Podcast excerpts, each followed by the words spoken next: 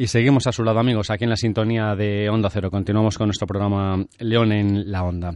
Les vamos a hablar ahora de un libro excelente que se va a presentar precisamente mañana aquí en León, mañana viernes a las 8 de la tarde en el Museo de León.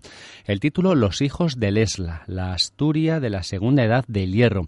Lo ha escrito la escritora leonesa eh, María Ferrer Díez, está aquí con nosotros. ¿Cómo estás, María? Muy buenos días. Hola, buenos días. Y la acompaña pues Pedro Moreno, que es el responsable de la editorial leonesa Cultural Norte, que es quien se ha encargado de publicar este libro. ¿Cómo estás, Pedro? Buenos días. Hola, buenos días. Pues encantado de estar aquí con vosotros. Bueno, pues como siempre te pedimos que nos hagas un poquito la introducción del libro que presentamos, de, este, de esta obra, Los hijos de Lesla, que como decimos se presenta mañana aquí en León. ¿Qué es lo que se va a encontrar aquí el lector?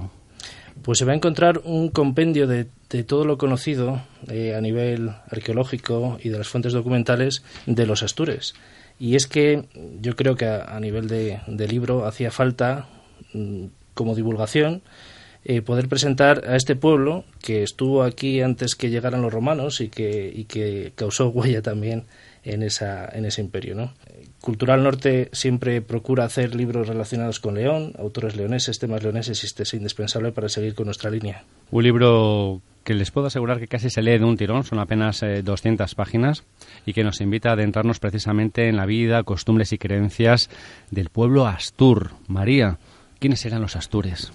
Em, bueno, los Astures eh, habitaban nuestras tierras, eh, parte de Zamora, parte de Asturias y la zona de Valdeorras durante la edad del hierro prácticamente. Eh, lo que pasa que yo, mm, como es un tema muy amplio, trato la segunda edad del hierro, que es ya los siglos antes de, que aparecieran los romanos en la península. O sea, nada de cometer el error de pensar que los astures eran aquellos que poblaban lo que actualmente es Asturias. No, no, no, no. Su territorio era bastante más amplio, ¿no? Sí, y además eh, el, actual territorio de Asturias no está enteramente ocupado por, por los astures. Hay una parte que están los cántabros. O sea, lo que son las administraciones eh, de hoy en día, lo que es la, mm, las autonomías y todo, mm, en la historia hay que olvidarse.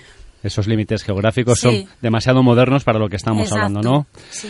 ¿Cómo llegan aquí los astures? Eh, a ver, existía, existían unas poblaciones que mm, llevaban aquí pues desde la edad del bronce, antes incluso, y luego se sabe de, de una... Se ha llamado durante muchos años invasiones indoeuropeas, pero en realidad lo que han sido son migraciones eh, que serían las gentes que, que nos han traído lo, lo, que nos queda del sustrato celta que no es eh, lo que piensa todo el mundo de, de, que, de que aquí están los celtas y nos invadieron. Ellos llegaron, se asentaron en estas tierras, eh, se, mezclaron con la población, dejaron algunos restos como pueden ser em, eh, pues lo que se conoce popularmente como runas, algunas mm. em, cosas de, escritura y tal. Y ellos realmente lo que hicieron fue mezclarse con la población y prácticamente fueron, entre comillas, engullidos por la población. No debe ser fácil averiguar cosas sobre aquel pueblo, ¿no? Sobre los Astures. Hay que hacer una labor arqueológica bastante importante. ¿Cómo has buceado en esa historia? Pues es, es complicado porque se conoce poco. Lo que conocemos de ellos eh, es sobre todo por las fuentes clásicas, de las que tampoco se, nos podemos fiar mucho porque son bastante posteriores a, a ellos y, sobre todo los descubrimientos arqueológicos que son los que realmente nos, nos dicen si, si los textos clásicos erraban o no y en qué medida. Y bueno, bibliografía, eh, pues he tenido que consultar mucha, pero eso no quiere decir que haya mucho investigado. Eso quiere decir que a lo mejor en varios eh, tomos, eh, que a lo mejor uno se titula mm, Castilla y León en la Edad del Hierro, hay un pequeño capítulo de Astures. Entonces yo lo que he hecho ha sido recopilarlo todo en un solo libro, para que la gente no se vuelva loca como me volví yo. Además es que hay muy poquitos restos arqueológicos, ¿no? De, los Astures, no hay demasiados. Hay muy pocos excavados. Excavados, claro. Claro, pero, pero a ver, hay mucho. Lo que pasa, hay mucha, mucho castro, mucha cosa prospectado, mm. eh, incluso tan solo localizado, pero, pero excavado hay muy poco. ¿Cuáles son los principales vestigios arqueológicos que nos quedan aquí en León de la presencia del pueblo astur? Los castros, eh, ya te digo, excavados mm. pocos. Yo los que los que saco en el libro son los que son exclusivamente eh, de la segunda del hierro, porque también los hay eh, ocupados posteriormente por romanos y esos ya no los no los toco porque si yo te quiero hablar de, por ejemplo, de las defensas, no me voy a meter en un castro que ha sido modificado. Entonces, eh, volviendo a tu pregunta, los castros, eh, algo que, que, para mí es muy significativo porque nos habla de, de la perduración de, de, esta cultura después del Imperio Romano, que, o sea, durante el Imperio Romano, como son las, las lápidas funerarias, de las que algunas están en el Museo de León y muchos vestigios, eh, hay tesoros, eh, se han encontrado, por ejemplo, los tesoros de Arrabalde en, en Zamora, joyas. Pero no demasiado, ¿no? Se han un poco, pero eh, bueno, en Asturias hay más. Hay más, ¿no? Sí, en Asturias tienen también eh, dentro de los Astures tienen eh, restos que nosotros no tenemos, como como saunas prerromanas que en nuestros casos no han aparecido. Bueno, peros de, la, de labranza tenemos, tenemos tanto arriba como abajo.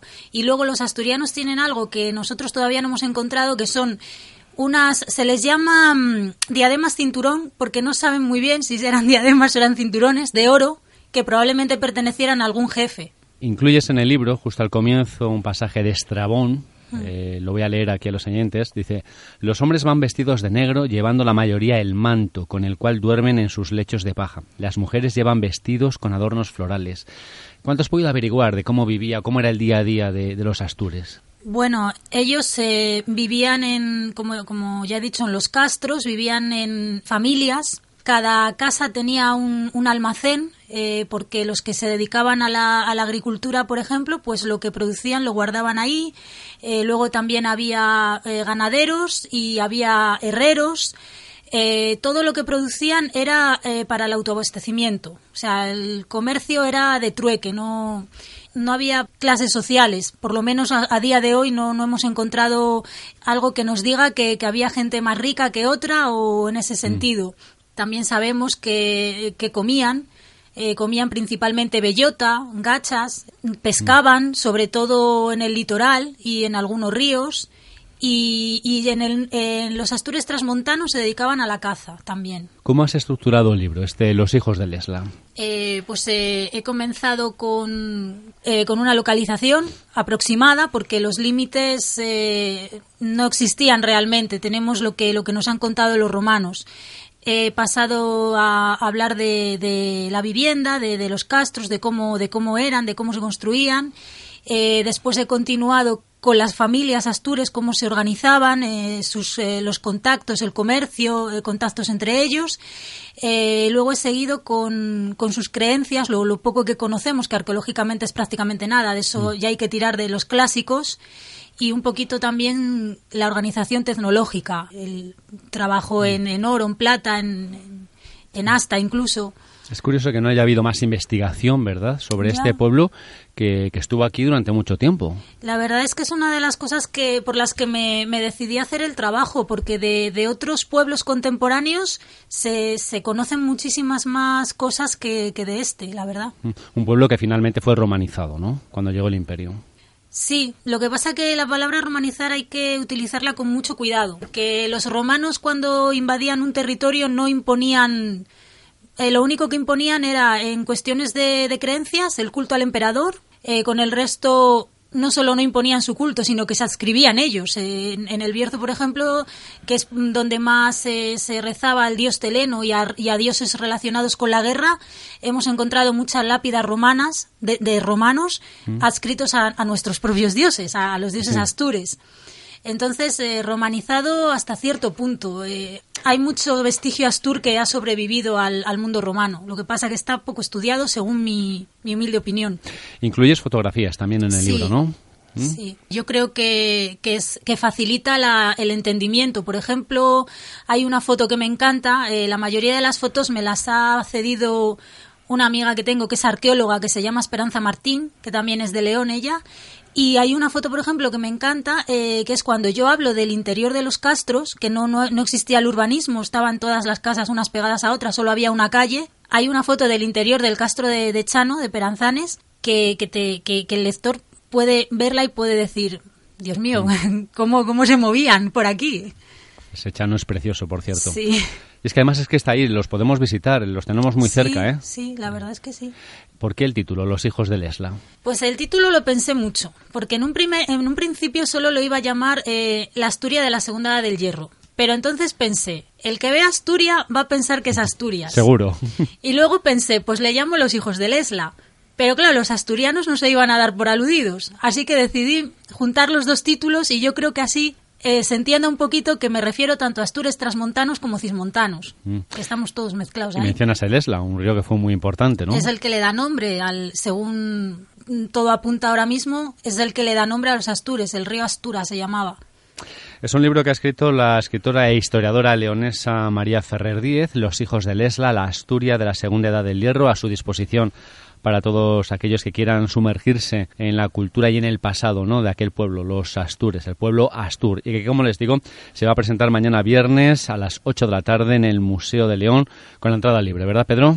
¿Mm? Pues sí, ahí esperamos a toda la gente que esté interesada. Como siempre, un gusto tenerte aquí con nosotros. Te esperamos con tu siguiente novedad editorial cuando surja. Muchísimas gracias. Muchas gracias a vosotros. María, que ha sido un placer charlar contigo. Enhorabuena por este trabajo. Muchas gracias. Gracias.